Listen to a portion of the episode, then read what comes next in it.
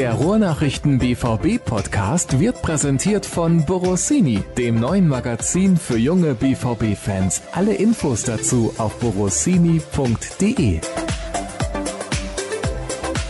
Tja, liebe Hörer, 4-0 gewonnen gegen Stuttgart, 4-0 gewonnen gegen Atletico Madrid. Was soll da eigentlich jetzt noch passieren in den nächsten Wochen bis zur Winterpause? Das diskutiere ich heute in Episode 125 des BVB Podcast der Ruhrnachrichten und schön, dass ihr wieder mit dabei seid mit dem geschätzten Kollegen Jürgen Kors. Hallo Jürgen. Hallo, ich freue mich. Ja, das war ja natürlich gestern im Stadion nochmal der absolute Knaller, nach dem 4-0 in Stuttgart dann nochmal Athleti so abzufiedeln. Ja, absolut auch überraschend, auch vom äh, Spielverlauf und von der Entwicklung während der 90 Minuten. Und mit diesem Ergebnis war überhaupt nicht zu rechnen. Ne? Das war viel mehr, als man sich hätte vorstellen oder erträumen können, wenn man es denn mit dem BVB und mit dem Herzen für den Schwarz-Gelben hält. Das ist natürlich unser Kernthema heute. Und natürlich haben wir auch ein paar Hörerfragen gesammelt und schauen voraus auf den Berliner Doppelpack. Es gibt nämlich zwei Heimspiele. Zunächst gegen die Hertha am kommenden Samstag um 15.30 Uhr in der Bundesliga und dann am kommenden Mittwoch um 18.30 Uhr in der zweiten Runde des DFB-Pokals gegen den nicht zu unterschätzenden Zweitligisten 1. FC Union. Aber zunächst natürlich müssen wir reden über diese Gala. Also ja, es gab so 15 Minuten, da hat der BVB ein bisschen geschwommen zu Beginn der zweiten Halbzeit. Erstmal eine solide erste Halbzeit hat man hingelegt. Ja, das war schon ziemlich reif. Klar, das dauert irgendwie so 10, 15 Minuten mit ein bisschen Abtasten. Da war auch viel von Respekt natürlich auf beiden Seiten aber auch zu spüren. Und da ging es auf beiden Seiten auch erstmal darum, irgendwie keine Fehler zu machen, ne? irgendwie ins Spiel reinzukommen, so ein bisschen abzutasten. Und dann hat der BVB ein bisschen Mut und Vertrauen gefasst und hat das auch gut hinbekommen, dann ein, zwei, drei Chancen zu kreieren. Und das 1 zu 0 zur Pause war vom Spielverlauf her eigentlich auch verdient und in Ordnung, weil der BVB eben, äh, je länger die erste Spielhälfte dauerte, mehr gewagt hatte und ja, dann auch vor dem Tor gefährlicher war, dass dieser Distanzschluss von Axel Witzel dann abgefälscht reinging. Na gut, aber diese Möglichkeiten, diese Optionen muss man sich auch erstmal erspielen und das war gerade in diesem Spielzug, der da voranging, auch wie geplant mit einer Passpassage quer vor dem Strafraum nach links, nach rechts, bis irgendwo ein bisschen Platz ist, um entweder sich durchzukombinieren oder den Abschluss zu suchen. Von daher war das Tor in der letztlichen Entstehung dann ein bisschen glücklich, aber von der Vorbereitung her auch genauso gewollt und geplant. Es gab so ein, zwei Halbchancen. Unter anderem kann ich mich erinnern an einen Schuss von Christian Pulisic mit links. Der ging dann links oben knapp drüber, hatte ein klein wenig Rücklage, sonst wäre das wahrscheinlich auch ein Treffer geworden und zwar kein schlechter. Aber Atleti hat in der ersten Halbzeit sehr, sehr wenig gemacht. Ja, das war schon erstaunlich, überraschend. Die sind natürlich hochgehandelt, zu Recht auch. Ne? Da haben immerhin drei Weltmeister in der Startelf gestanden. Dazu noch so einer wie Costa, ein, ein überragender Mittelfeldspieler wie Koke, hinten und Diego Godin, so ein fantastisches Abwehr-Raubein, ein Innenverteidiger, richtig knackhart. Aber nach vorne haben sie es nicht wirklich zustande gebracht, da dem BVB gefährlich zu werden. Dortmund hat das richtig gut verteidigt, im Kollektiv, wirklich mit, mit allen Elfen. Und das hat ausgereicht, um zumindest nach dem Abtasten auch Atletico da gar nicht erst in den eigenen Strafraum reinkommen zu lassen. Und also gut ab vor dieser Leistung, vor allem in der Defensive. Das kann man gar nicht oft genug betonen wenn man sich überlegt, da sind drei französische Weltmeister beim Gegner und beim BVB stehen dann mit Abdou Diallo ein U21-Spieler von Frankreich und mit dann Axel Sakadou ein U20-Spieler von Frankreich. Und die besseren waren an diesem Abend die Junioren und nicht die gestandenen Herren aus Madrid. Insbesondere Griesmann, da hat man im Prinzip seine Schnelligkeit komplett weggenommen. Das fand ich schon sehr, sehr beeindruckend. Also richtige Kontergelegenheiten gab es für Athleti auf gar keinen Fall. Es war ja aber klar, dass sie irgendwann eine Phase im Spiel haben werden, wo sie Druck machen. Das war dann halt unmittelbar nach der Pause. Was haben die Gäste da aus deiner Sicht besonders gut gemacht? Na, sie haben das Tempo angezogen vor allem. Ne? Also viel mit Ball gemacht, aber auch mit Tempo dabei. Nicht aus dem Umschaltspiel gewohnt, sondern mehr so eine, so eine Pressingphase. Und da haben sie den BVB auch wirklich ordentlich unter Druck gesetzt. Bosen war ein bisschen zu passiv, kam manchmal einen Tick zu spät und mussten halt immer den Ball hinterher hecheln. Außerdem hatten sie umgestellt im Mittelfeld, wo dann Saul, der vorher zentraler gespielt hat, ein bisschen mehr sich nach vorne gewagt hat. Juan Fran auf der rechten Seite dann viel Betrieb nach vorne gemacht. Da kam der BVB auf seiner linken Abwehrseite durchaus zwei, dreimal ins Schwimmen.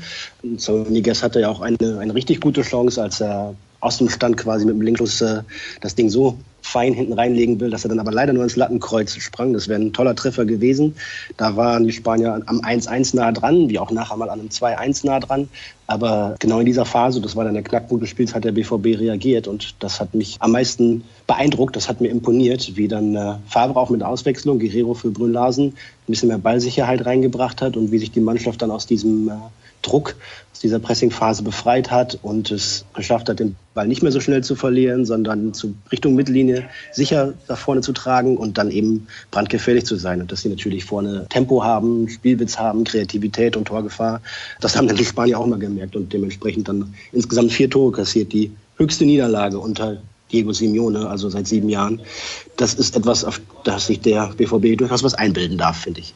Ja, ich meine, sie hätten mal vier Tore kassiert, aber dann selber auch drei geschossen oder vielleicht war es sogar ein 4-4 unentschieden in der Premiere Division, kann ich mich nicht mehr genau dran erinnern, spielt jetzt aber auch keine Rolle. Wir haben im Podcast in dieser Saison schon einige Male angesprochen, dass ein großer Unterschied zur Vorsaison ist, dass Peter Bosch in der Anfangsphase, wo alles so super lief, sehr, sehr viel Glück hatte, auch Lucien Favre hatte ein wenig Glück, aber er trifft die richtigen Entscheidungen. Wie gestern auch. Du hast gerade die Einwechslung von Rafael Guerrero schon angesprochen. Das war halt auch eine Phase, wo ich gedacht habe, entweder fällt gleich das 1 zu 1 oder der BVB muss auf jeden Fall was ändern. Was hat er gemacht? Er hat was geändert und der hat den entscheidenden Spieler eingewechselt.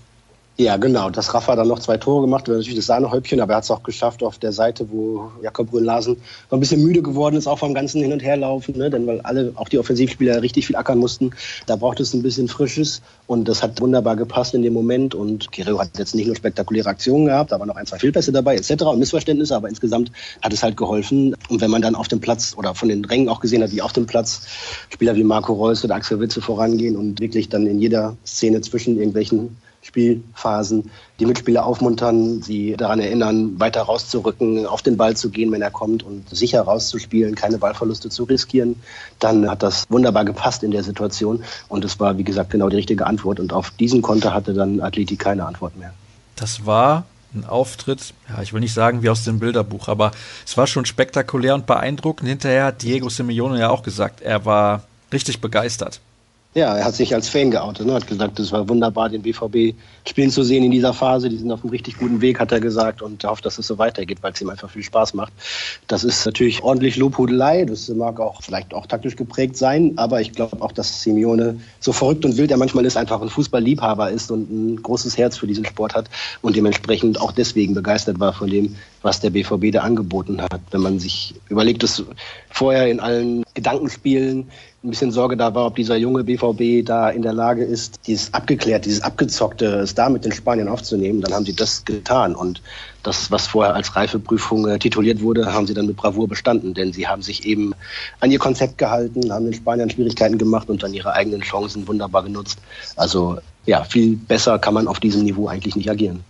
Verrückt und wild, ausgerechnet der Simeone ist doch ein ganz ruhiger. Ja, außerhalb des Spiels ist er, glaube ich, ein ganz ruhiger. Ne? Es gibt ihn, glaube ich, in, in mehrfacher Ausführung.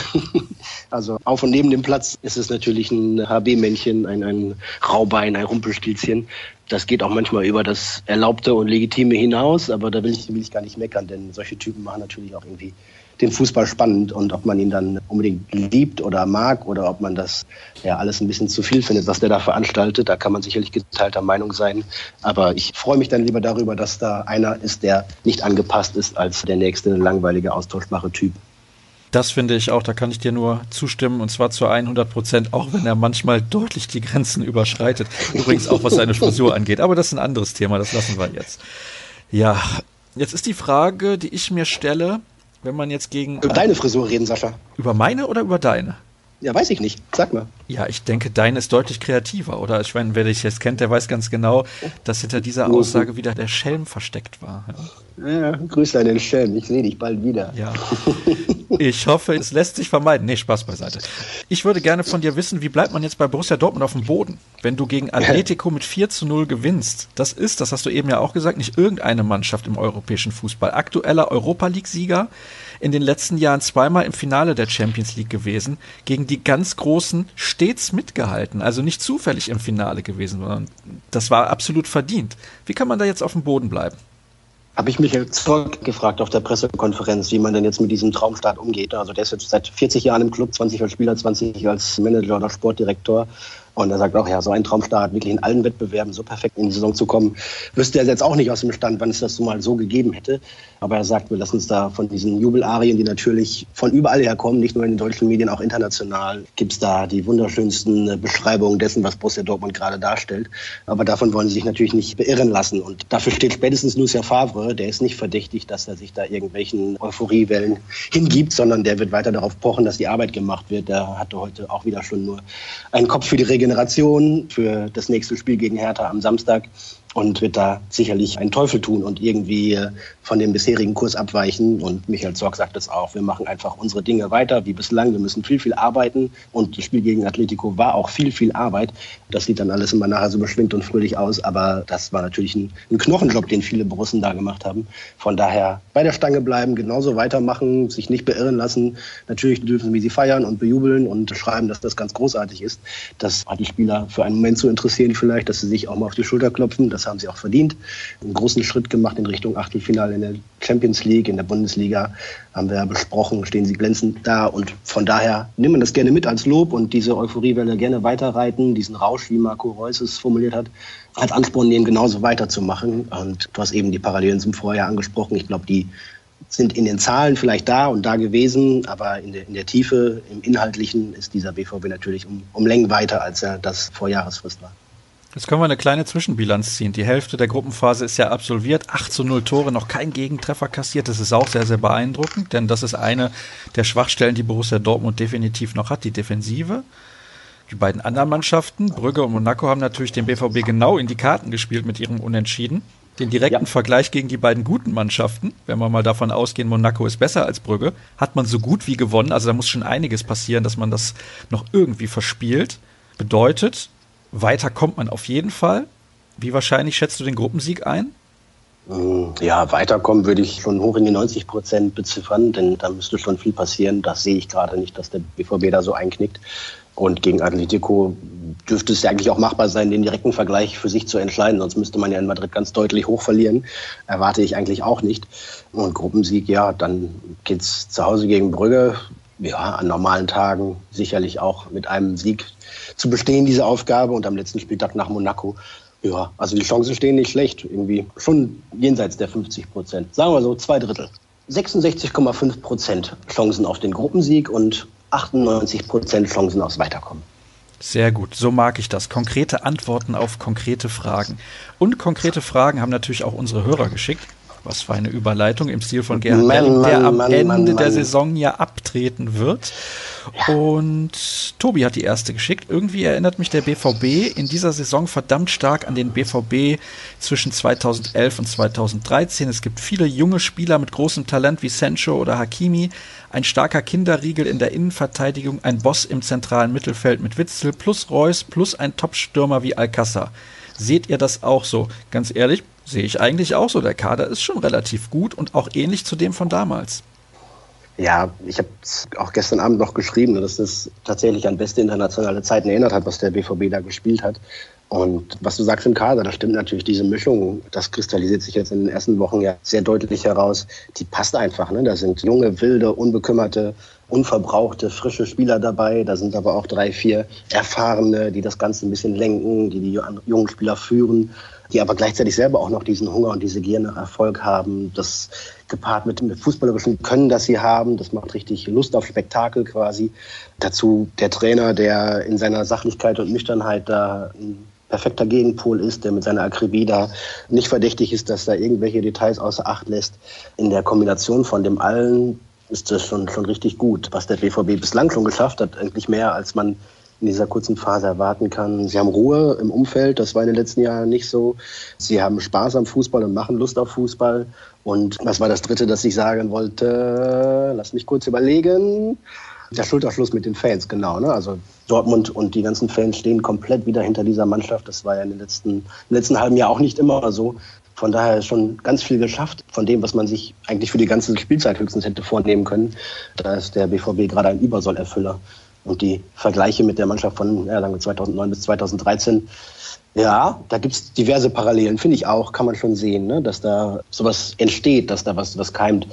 Und mal gucken, wie weit es geht. Das muss man natürlich jetzt aber auch nicht nur über zwölf Spiele dann auf Strecke bringen, sondern natürlich über 34 in der Bundesliga und 10, 12, 14 in der Champions League. Und da ja, müssen wir noch abwarten, aber die Vergleiche bieten sich natürlich an und damit verbunden natürlich auch bei allen Schwarz-Gelben die Hoffnung, dass da in dieser Saison was Großes möglich ist für Borussia. Es gibt viele Gewinner unter den Spielern, schreibt Lars, und er schreibt ja relativ regelmäßig. Er hat gleich auch noch eine zweite Frage. Er sagt, Reus, Witzel, Paco, Birki, Hakimi und so weiter stehen auf jeden Fall auf dieser Liste relativ weit oben. Aber wer für ihn momentan sehr überrascht ist, Sagadu. Das hätte er nie gedacht, dass er nochmal so ein Faktor werden kann. War das im Sommer auch aufgrund der Testspiele überhaupt zu erwarten? Wir haben da nach dem Leverkusen-Spiel schon im Podcast drüber gesprochen. Da hat der Bärenstark gespielt. Wie siehst du denn seine Entwicklung und auch in Anbetracht der Frage von Lars, war das zu erwarten? Nee, das war nicht zu erwarten, gar nicht. Weder bei Saga noch bei Ashraf Hakimi noch bei einem Jaden Sancho. Abdul Diallo mit Abstrichen würde ich dann noch ein bisschen rausnehmen. Das sind absolut unerwartete Leistungssprünge, die man auch so sich gar nicht erhoffen, ausmalen konnte, die aber genau das darstellen, was man sich von Lucia Favre erwartet hat, dass er diese jungen Spieler weiterentwickelt. Und jetzt erkennt man so langsam, was er damit meint, wenn er das immer predigt. Er bringt sie wirklich dahin, dass sie A, taktisch ihre Rollen sehr gut verstehen und immer besser ausfüllen. Er lockt in ihnen genau das raus, was sie am besten können und schafft es, sie so einzusetzen und so ins Spiel zu bringen, dass es ihnen und der Mannschaft hilft. Das ist schon, ja, schon herausragend. Und bei, bei Saga, das ist ja, sein letztes Spiel, bis er jetzt zu dieser fantastischen Serie kommen war, glaube ich, das 0 zu 0 in Salzburg damals. Eins der schlechteren Kapitel in diesem Kalenderjahr. Völlig verunsichert, völlig von der Rolle, überhaupt nicht, überhaupt nicht dabei, mit dem Kopf, ja, eigentlich mit dem Nervenkostüm gar nicht dem gewachsen. Und im, im Sommer waren wir schon einig, also das wird, wird schwierig für ihn. Ist er höchstens Innenverteidiger Nummer vier und kommt dann mal zum Einsatz vielleicht, wenn einer der anderen ausfällt oder eine Pause braucht aber nichts da. Jetzt wird er gerade gebraucht, weil Toprak und Akanji ausfallen, angeschlagen oder verletzt sind. Toprak ist zumindest wieder im Mannschaftstraining. Und jetzt liefert er. Und, und wie? Mit einer Ruhe und Selbstverständlichkeit, mit einer Abgeklärtheit und mit einer Coolness dabei auch noch. Und das nicht nur in seinem, in seinem Kerngebiet, in den Zweikämpfen, in den harten, direkten Duellen, in denen er richtig stark ist, sondern auch am Ball. Meine Güte, da spielt er plötzlich Spirenzchen. Da weiß er, glaube ich, selber nicht, wie er das macht. Aber im Moment geht ihm alles so locker von der Hand bzw. vom Fuß, dass es, ja, ist eine Augenweide, dem zuzusehen. Und wenn man ihn dann, ohne dass er irgendwie ausgeleuchtet ist, dann über den Trainingsplatz schlurfen sieht, dann denkt man, es ist derselbe, unfassbar. Der hat einfach eine, nicht nur seinen bulligen Körper, sondern auch eine unfassbare Coolness in sich und an sich. Das ist schon amüsant, ihn anzuschauen. Auf dem Platz, wo es viel Spaß macht und daneben, wo es immer zu einem Lächeln hinreißt, wenn man Saga rumlaufen sieht. Ja, Mensch, Jürgen, hast du dir ein Trikot schon gekauft? Nee, wäre mir wahrscheinlich auch eine Nummer zu groß an der Schulter. Ja. Aber ja, ich finde es toll. Also das, das macht doch gerade auch was aus, wenn du der Fußball entwickelt sich gerade dahin sehr stark, dass die, dass die 18 bis 20, 22-Jährigen viel früher auf diesem hohen Niveau sind, als das früher der Fall war. Dafür dauern die Karrieren im Zweifel nicht mehr ganz so lange. Aber da sind halt gerade Leistungssprünge drin, da kann man nur mit der Zunge schnalzen. Das ist großartig. Absolut. Und das betrifft ja nicht nur dann Axel Sagadou. Die Offensive des BVB wird zu Recht gelobt, einfach Wahnsinn, aber von unserer Abwehr bin ich mindestens ebenso beeindruckt. Ich mache mir nur Sorgen, wenn Piszczek seine verdienten und notwendigen Pausen erhält, wer wird ihn ersetzen? Schmelzer fehlt länger und wird von Hakimi ersetzt. Sollte der wieder nach rechts wechseln, müsste für links jemand gefunden werden. Ist Guerrero als Außenverteidiger denn überhaupt noch ein Thema? Wie sieht es bei Toljan links oder rechts aus? Oder Diallo links und Toprak als Innenverteidiger? Ja, das sind verschiedene Optionen auf dem Tisch, keine Frage. Die werden natürlich alle nicht gleichzeitig eintreten oder es ist unwahrscheinlich, dass diese verschiedenen Szenarien gleichzeitig eintreten. Im Moment ist es ja schon ein Notstand ohne Schmelzer, ohne Akanji, das ist ja schon, und Toljan ist außen vor, das ist ja schon, da fehlen ja schon zwei oder anderthalb von, von den vier Gesetzten. Und trotzdem funktioniert es. Das ist ja das Erstaunliche. Und Hakimi spielt lieber rechts, sagt er selber, aber ich fand jetzt links hat er das nicht so schlecht gemacht. Und wenn Pichu mal eine Pause macht, dann kann er auch auf rechts rüberrücken. Da kann im Zweifel noch ein Diallo spielen, da kann im Zweifel noch ein Guerrero spielen, der allerdings ja besser klarkommt und besser aufgehoben ist, wenn er weiter vorne positioniert ist. Dann kommt aber ein Toprak zurück, dann kann Diallo mal links rausrücken und dann ist Akanji auch irgendwann mal wieder da. Also ich glaube, mit der Masse an Spielern, die man da für die verschiedenen Positionen zur Verfügung hat, muss man nicht die größte Sorge haben, dass es irgendwann zu eng wird. Perspektivisch natürlich, das haben wir auch kürzlich nochmal thematisiert, hat man natürlich mit Schmelzer und Pieszek zwei Spieler, die äh, ja so langsam in Richtung Ende ihrer Karriere blicken. Ashraf Hakimi ist für zwei Jahre ausgeliehen ohne Kaufoption und mit Vorstellungen wie am Mittwochabend gegen Atletico wird sein Stammverein Real Madrid den Teufel tun und ihn irgendwo anders hinziehen lassen, sondern ihn schnell zurückbeordern. Von daher, ja, ist da perspektivisch sind das wahrscheinlich drei der aktuellen Außenverteidiger in den nächsten zwei Jahren dann nicht mehr zur Verfügung oder, oder nicht mehr komplett zur Verfügung. Müssen wir mal schauen. Also da gibt es sicherlich noch Nachholbedarf, was die perspektivische Verpflichtung von, von Ersatz anbetrifft. Aber ja, im Moment ist es ja ein Thema für die Scouting-Abteilung, glaube ich, aber aktuell noch kein Thema, dass irgendwelche Nöte herrschen auf den Außenpositionen. Tun die Kollegen da im Hintergrund so, als würden sie arbeiten eigentlich? Was ist da los? Hinter mir ist die Digitalbude, die schneiden gerade irgendein Video. Oh, edel. Oh, ja. Jetzt kommt die Frage aller Fragen, weil du gerade den Spieler Hakimi schon thematisiert hast. Warum hat man sich bei Hakimi keine Kaufoption gesichert? Ich glaube, die Antwort liegt relativ auf der Hand. Real Madrid wollte es einfach nicht, die sind ja auch nicht blöd. So ist es. Also vielleicht waren sie ein bisschen naiv, weil sie, was haben sie für 35 Millionen irgendeinen anderen Außenverteidiger gekauft, den sie nicht so richtig brauchen konnten oder brauchen können anscheinend und ihn ziehen lassen. Da fragt man sich in Spanien schon, warum sie das getan haben aber den wollten sie nicht abgeben, da wollten sie die Hand drauf halten und da dürfen sie sich ja bestätigt fühlen und dass ihm die Spielpraxis hier in Deutschland beim BVB gut tut und der einen Riesenschritt macht in seiner Entwicklung. Das haben wir gesehen. Da gab es aus der Marke ein schönes Zitat. Die Ashraf Hakimi Show, ein Flugzeug mit Beinen, das drei Tore vorbereitet hat. Oh. Ui der hat natürlich ein Wahnsinnstempo, das ist schon cool anzuschauen. Ne? Also das 3-0, wo ihm Mario Götze mit einem Traumpass auf die Reise schickt und der da einfach antritt und da kommt überhaupt gar keiner mehr hinterher. Das war natürlich weit hinein ins Spiel, aber oh, hat er ein Tempo drauf. Cool. Ja, ich meine, wenn dein Gegenspieler Juan Fran ist, dann läufst du schnell mal weg. Richtig, aber Juan Fran hatte 10 Meter Vorsprung oder 15 und war trotzdem nicht meiner Nähe mehr da. Die Frage, die ich jetzt stellen werde, kommt von René. Mario Götze war gestern ein absoluter Teamplayer und hat hart mit für den Sieg gearbeitet. Torgefahr hat er zwar nur passiv ausgestrahlt, aber die Angriffe dafür eher mit eingeleitet, siehe das 13-0. Dennoch ein gutes Spiel von ihm. Glaubt ihr, dass er sich aus seinem Tief herausgearbeitet hat? Ja, das würde ich bejahen. Die letzten Einsätze haben ja auch gezeigt, dass er da zufällig jetzt auch in der Startelf stand, als Baku ausgefallen ist. Und ja, eine Statistik, glaube ich, belegt, was da gestern Abend los war. Die meiste Laufdistanz, die meisten Kilometer abgespult haben Marco Reus und Mario Götze die da in vorderster Front richtig viel Arbeit gemacht haben, auch für die ganze Mannschaft. Und das Spiel in seiner Anlage her nicht darauf ausgelegt war, dass Mario Götze im Strafraum zu 25 Torchancen kommt, tut der Sache ja keinen Abbruch. Da hat er einen schweren Stand, auch sicherlich gegen einen Ochsen wie Godin, der da vor ihm steht. Aber seine Sache für die Mannschaft hat er großartig gemacht und dass er dann ohne Torabschluss oder ohne große Szenen mit Torbeteiligung bleibt, bis auf diesen traumhaften Pass zum 13 betone das gerne nochmal, weil es mir so gut gefallen hat. Es tut der Sache keinen Abbruch. Das war ein guter Abend von Mario Götze, wie von allen anderen auch. Aber da will ich ihn jetzt weder besonders hervorheben noch irgendwie um die Seite stellen. Da soll er einfach ganz normal in der Mannschaft mitspielen und sich seine Einsatzzeiten peu à peu wieder erarbeiten und dann haben wir noch seinen, unseren Spaß an ihm. Guerrero hat ja gestern auch mal wieder gezeigt, was für ein genialer Fußballer er ist. Kommt die nächste Frage nochmal von René. War ein ständiger Unruheherd. Man hatte ihn ja fast schon aufgegeben. Das wäre ein großer Fehler. Wie ist deine Meinung dazu?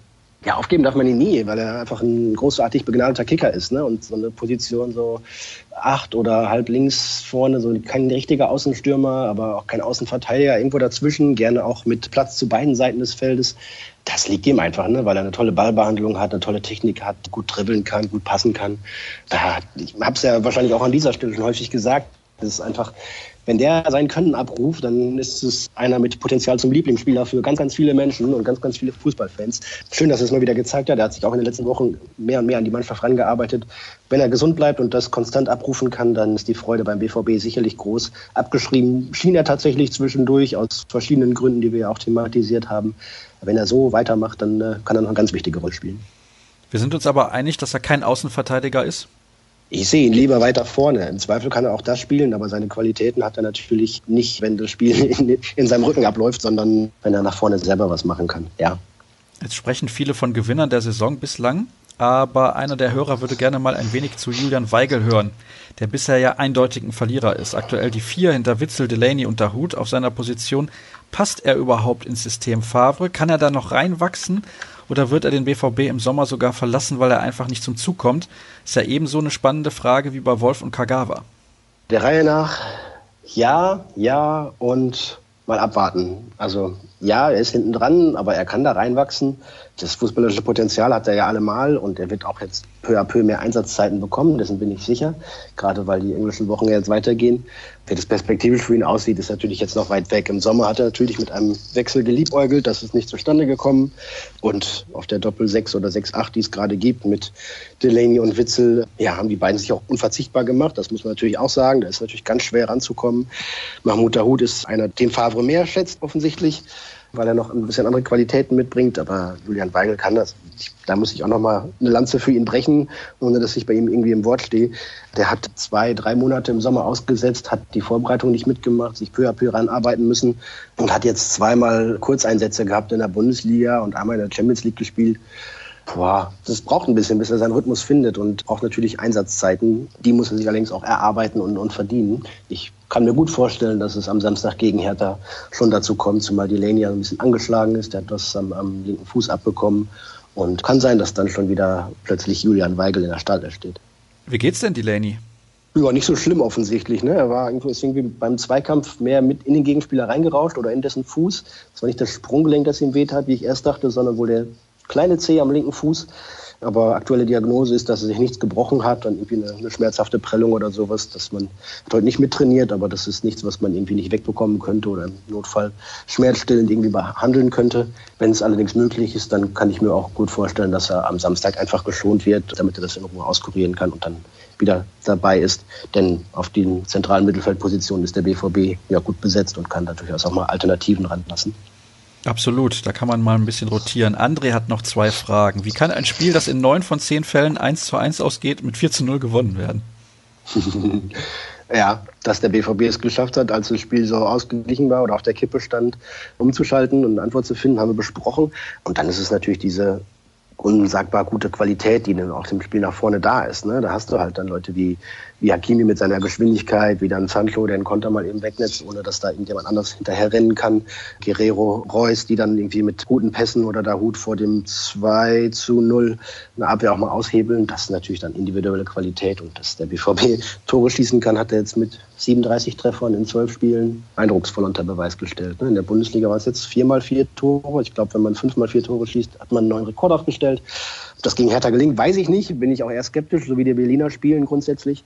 Aber der BVB hat natürlich diverse Tormaschinen. 16 Spieler haben jetzt getroffen, 16 verschiedene und 14 Mal nach Einwechslung. Also, ja, da musst du als gegnerischer Trainer auch erstmal ein Rezept finden oder dich auf irgendwas einstellen und deine Spieler auf etwas vorbereiten, wo du gar nicht absehen kannst, wo es heute auf dem Platz brennt. Zumal das ja auch immer unterschiedliche Akteure sind, die von der Bank kommen und dann Tore erzielen. Ja, die letzte Hörerfrage kommt auch nochmal von André. Ich habe auch in der Anfangsphase gedacht, mein lieber Mann, der Schiedsrichter, da gab es einen Foul an einem Dortmunder, ich weiß nicht mehr, an wem es war, ich glaube an Götze. Klares taktisches Foul, so um die Mittellinie rum hätte eigentlich eine gelbe Karte sein müssen, aber Minimum Freistoß, es gab gar keinen Pfiff. Warum gibt es keinen Wahr? beziehungsweise brauchbare Schiris in der Champions League. Also das Thema Wahr ist ja jetzt so, ab der kommenden Saison gibt es in der Champions League, glaube ich, den Video Assist Referee. Oh, da klingelt das Telefon. Was ist denn da los? Ich sag nicht, wer anruft und gehe nicht ran. Ist das denn bald geklärt, dass das zu Ende ist, dieses Klingeln?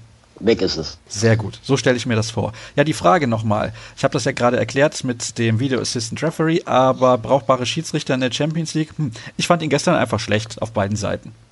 Ja, was heißt schlecht? Die Linie war ein bisschen zu großzügig, glaube ich, ne? aber das ist halt ein Engländer, der pfeift dann im Zweifel mal was nicht. Da gab es zwei, drei Szenen, wo es deutlich faul war und er nicht gepfiffen hat. Ja, und also diese gelbe Karte für, für Thomas war das in dem Fall, musste man zwingend geben, glaube ich auch, zumal Diallo vorher für eine ähnliche Szene auch gelb gegeben hatte. Ja, aber danach, also hatte sich das dann beruhigt, da haben sich die Spieler ein bisschen drauf eingestellt und dann passte das eigentlich. Der war jetzt nicht besonders gut, aber auch nicht besonders schlecht. Also zumindest nicht so eine Fehlentscheidung wie im Schalke-Spiel, wo dieser Strafstoß nicht gegeben wurde, der ja von jedem im hintersten Rang noch erkannt worden wäre. Ja, das war allerdings sensationell, mein lieber Mann. Lass uns sprechen noch über die beiden Spiele gegen die Mannschaften aus Berlin. Zwei Berliner Ballen. Ja, ich bin mal gespannt, ob die schmecken werden. Haha. Und ja, gerade der erste, das könnte schwere Kost werden. Die Hertha ist eine Mannschaft, die sehr, sehr unangenehm spielt, die in Form ist, die sehr viel Selbstvertrauen auch hat. Die haben die Bayern geschlagen und die sind schwer zu bespielen. Ja, sind sie. Gerade gegen Borussia Dortmund haben sie es dem BVB immer schwer gemacht, indem sie dann auch wirklich auf dem ganzen Platz Manndeckung gespielt haben. Das haben andere Mannschaften auch schon ganz erfolgreich praktiziert. Damit kann man natürlich immer wirklich dem Gegner Schwierigkeiten bereiten. Das kann richtig zäh werden, hat Sportdirektor Michael Zorg heute auch nochmal gesagt. Also bei aller Euphorie und so weiter, wir müssen uns auf das konzentrieren, was als nächstes kommt. Und gegen Hertha bitte sollte doch keiner mit der Erwartung ins Stadion kommen, dass es das nächste 4 zu 0 gibt, sondern da wird es wirklich unangenehm. Das ist dann auch wieder so eine, ja, ich will nicht sagen Charakterfrage, sondern Mentalitätsdinge. Ne? Schafft es die Mannschaft nach so einem rauschenden Abend dann tatsächlich sich wieder auf den nächsten Gegner so zu konzentrieren und so zu fokussieren, dass man da nicht vergisst, die kleinen Aufgaben, das Einmal-Eins mitzuerledigen. Und ich habe da allerdings grundsätzlich wenig Bedenken, dass es dann aber wieder ein Fußballfest wird gegen Hertha. Da würde ich jetzt nicht drauf wetten, zumindest, aber auf den Dortmunder Erfolg könnte man schon wetten. Ich denke auch, ja. Und dann gegen Union Berlin. Im Pokal ist ein Siegpflicht. Alles andere wäre schon eine Enttäuschung, vor allem zu Hause. Ja, richtig. Da wäre es natürlich gut, in die nächste Runde einzuziehen. Am besten natürlich irgendwie kraftsparend und ein paar Reservespielern noch Einsatzzeiten und Motivation und Selbstvertrauen zu geben. Aber so leicht wird es auch nicht. Ne? Union ist in der zweiten Liga ganz gut dabei. Und ich erinnere an das Pokalspiel vor zwei Jahren, ungefähr zum ähnlichen Zeitpunkt. Da war der BVB auch großartig dabei in der Bundesliga und hat sich dann mit einem 1 zu 1 in die Verlängerung und ins Elfmeterschießen gerettet und dann das Glück gehabt, dass die Auslosung fürs Elfmeterschießen so ausfiel, dass Roman Weidenfeller sich zu Füßen der Südtribüne ins Tor stellen durfte und ich glaube, dann ging das Elfmeterschießen 3 zu 0 aus, weil alle Berliner mit Pippi in der Hose dann schon angelaufen kamen, als 25.000 sie ausgebrüllt haben. Besser wäre es, wenn es der BVB diesmal nicht so weit kommen lässt. Das wäre schön. Und du hast es angesprochen, die Berliner, die sind ganz oben mit dabei. Aktuell, ich muss gerade noch mal schauen, sind sie Vierter, haben noch kein Spiel verloren, vier Siege mhm. und sechs Unentschieden. Dann sind wir durch. Wir haben ja, wir haben ja gegen Fürth gesehen, ne? auch eine richtig gute Zweitligamannschaft, wo sich der BVB auch unfassbar schwer getan hat. Ne? Da ist natürlich ein Leistungsgefälle da und auch ein Qualitätsunterschied da, aber in so einem Pokalabend wird es dann mal marginal, dieser Unterschied. Aber gerade zu Hause sollte der BVB sich da nicht vom Kurs abbringen lassen. Das kann ich mir auch nur schwer vorstellen. Und das besprechen wir natürlich dann in der nächsten Sendung. Das ist ja ganz klar. Alle weiteren Informationen bekommt ihr bei Twitter unter dem Handle RNBVB. Jürgen Kors ist dort zu finden unter Jürgen Kors. Ich habe dort den Namen Edsascher Start. Was für eine Kreativität. Und RNBVB-Pod ist der Hashtag für alles rund um den BVB-Podcast der Ruhrnachrichten. Das haben wir ja vor ein paar Wochen eingeführt und das ziehen wir jetzt eiskalt durch. Bis zur nächsten Sendung. Macht's gut. Tschüss. Tschüss.